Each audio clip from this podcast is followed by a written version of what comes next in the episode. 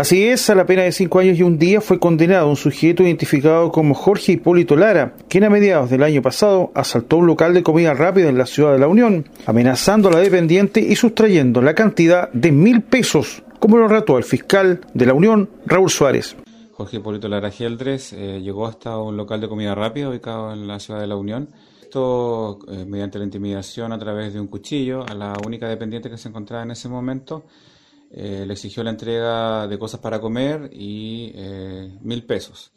En ese momento en que la víctima le señala que no tiene nada que mm, para entregarle de comida y le entrega los mil pesos y él mantiene su amenaza de que si no le entrega las especies la va a descuartizar. Esas fueron las palabras textuales.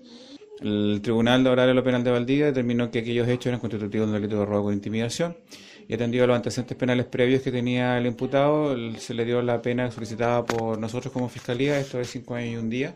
Finalmente, el condenado deberá cumplir pena efectiva en la cárcel Yancahue de Valdivia. Desde la región de los ríos, para el complejo Radial Sago, informó Leonardo Hernández.